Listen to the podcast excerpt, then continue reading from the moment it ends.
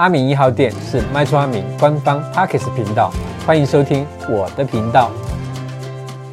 那我们今天的主题呢，是售屋业者说我们的照片仅供参考哦，那这可以吗？那我们今天的主角是这个裴小姐哈。那裴小姐她现在住的套房，因为空间有点小嘛，那所以她就想换一个大一点的房子住啊。她参考了很多网络广告，那也去看了很多的预售物的文宣。那重点呢，有部分的业者告诉裴小姐说啊，这个照片跟平面图是仅供参考哦，那实际还是要以现况为主。那这时候。哦裴小姐她的心中就产生了疑惑啊，会不会遇到这种照片看起来很美好，实际交物的时候却很骨感的状态？那到底呢，业者口中说的仅供参考跟广告不实，它的差别在哪里？那这样的说法呢，算不算是有走灰色地带呢？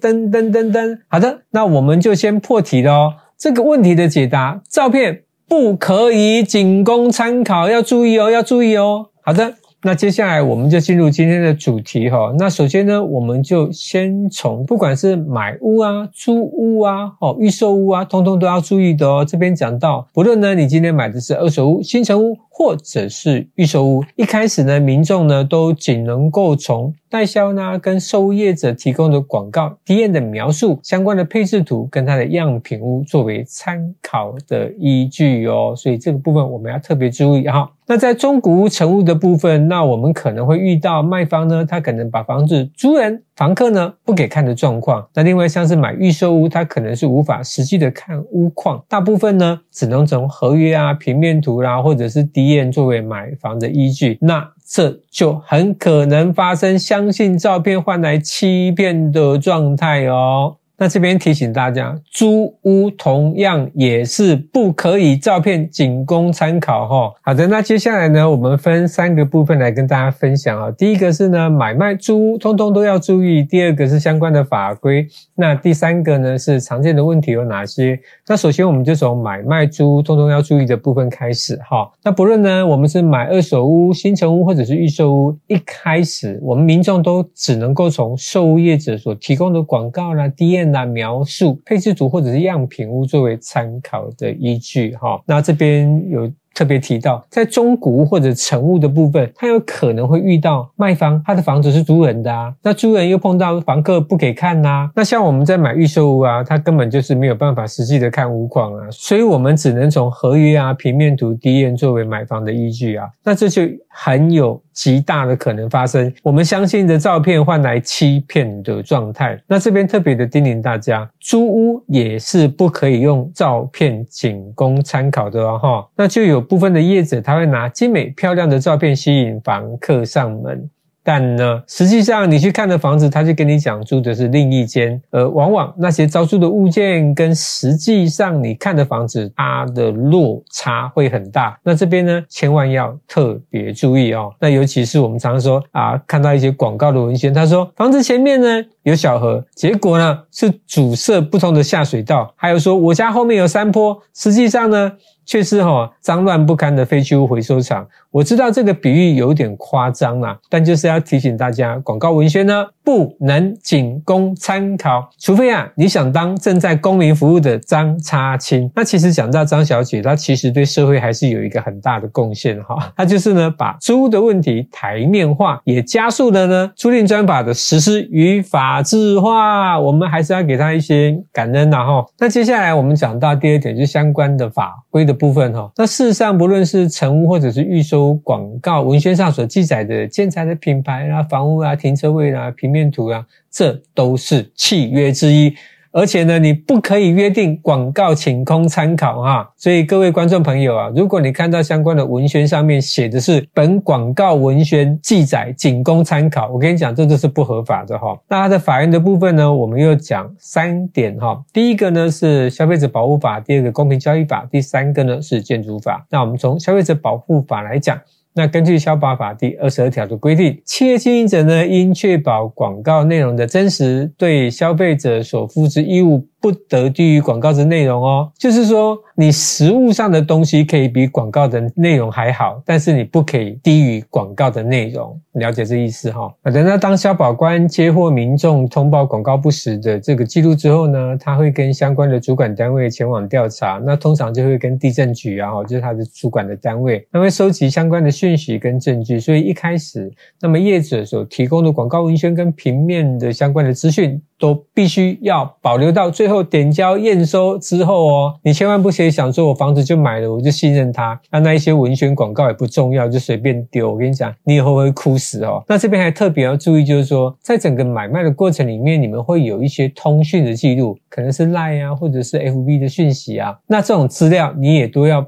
保存起来，因为这个都是以后你发生问题的时候，你可以提供给相关单位的一些证据哦。那如果呢，今天他是经查，他确认他有违反消保法，除了呢，就是比较轻的话，就是只是开罚嘛，好，就是罚他钱。那比较严重的话，可能也会立案到公平交易委员会深入调查啊。那这个代志就看多少条哦。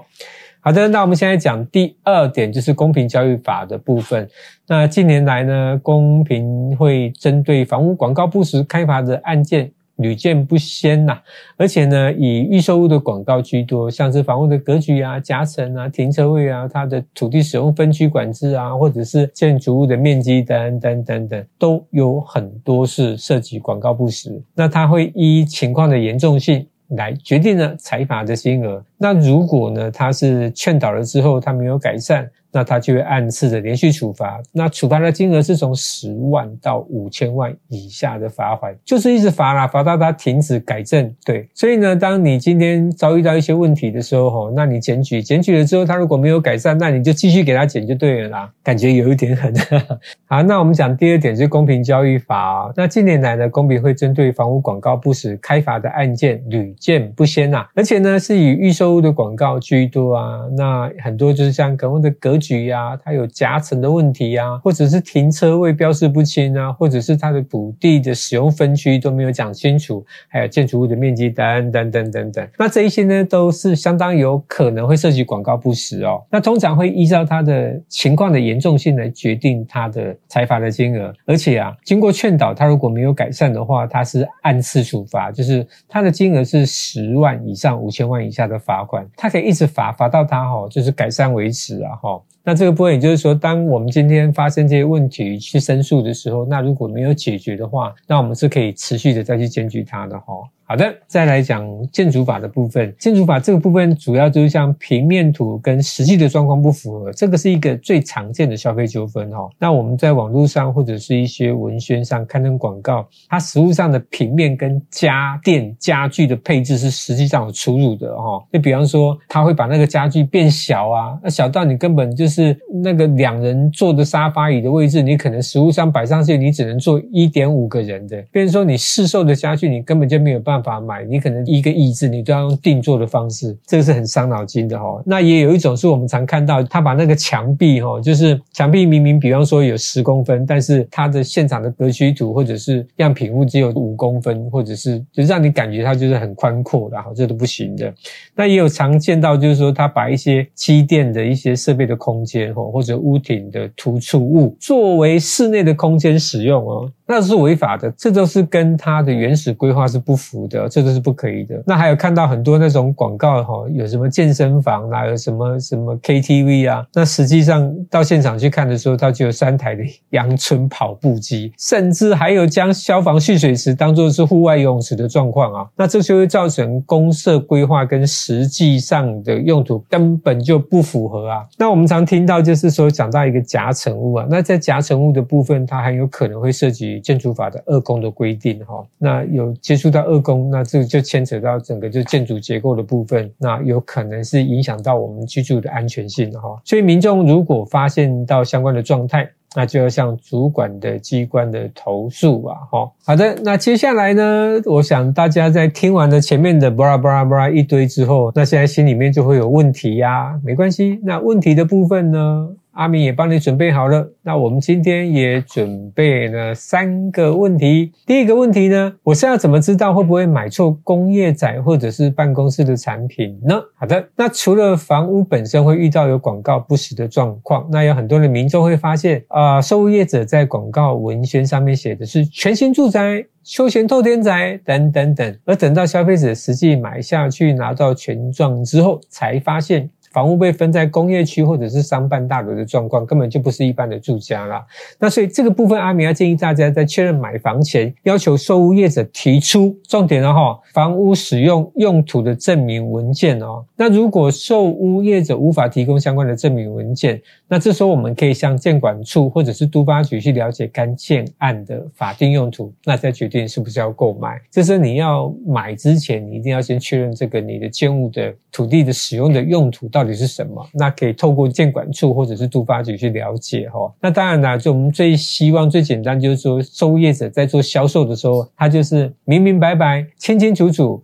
诚诚信信的告诉我们，那就什么问题都没有了，对不对？好的，那第二个我们在讲就是说广告的部分，广告呢算是契约内容的一部分呢。好的，那这边讲，那根据呢消保会它的预售屋买卖契约书范本第一条就有规定哦。卖方呢，应确保广告内容的真实，就是预售的广告宣传品及所记载的建材设备表、房屋巴拉巴拉巴拉，全部都视为契约的一部分，懂吗？就是广告是契约的一部分，也就是说呢，预售屋的广告文宣写出的所有的内容，就是建商与消费者签订的契约书内容之一哦。那假如广告内的公共设施到交屋的时候没有施作，那就是违约。而且它不能用公共设施，如果有违法，公司保有最终的修改权利等字样来规避责任哦。好的，那大家了解哈。接下来呢，我们再讲买卖或者租呢，会有合约审阅期吗？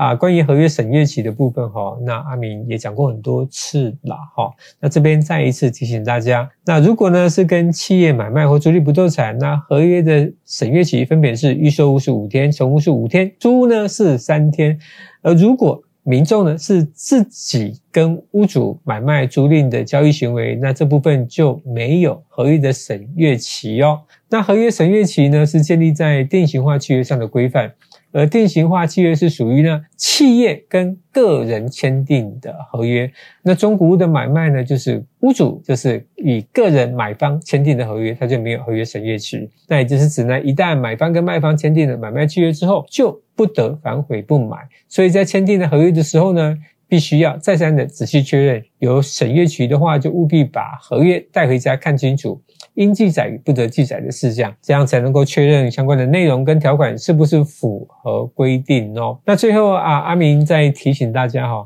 如果我们在购屋或者是租屋的时候遇到业者以照片仅供参考推脱的时候，那记得不管是中古屋或者是预售屋或者是租屋，都可以将广告文宣。把它作为日后排解纠纷、主张权利的依据哦。那不到交屋尘埃落定的那刻，一定、一定、一定要妥善的保存好所有的广告文宣。参观样品屋的时候呢，如果可以拍照，也记得拍照存证，方便呢作为日后交屋的对照参考图。好的，那最后再 PS 一下，购物的时候还是要谨慎的仔细阅读买卖的契约，确认广告上标榜的事物的确有明确的写在买卖契约书当中再签约，这样子才可以真正的保障我们自身的权益哦。好的，售业者说照片仅供参考，可以吗？这个单元分享到这边，如果呢你喜欢我们的频道内容，记得按赞、订阅、分享、开启小铃铛。阿明 I O U，我们下回见。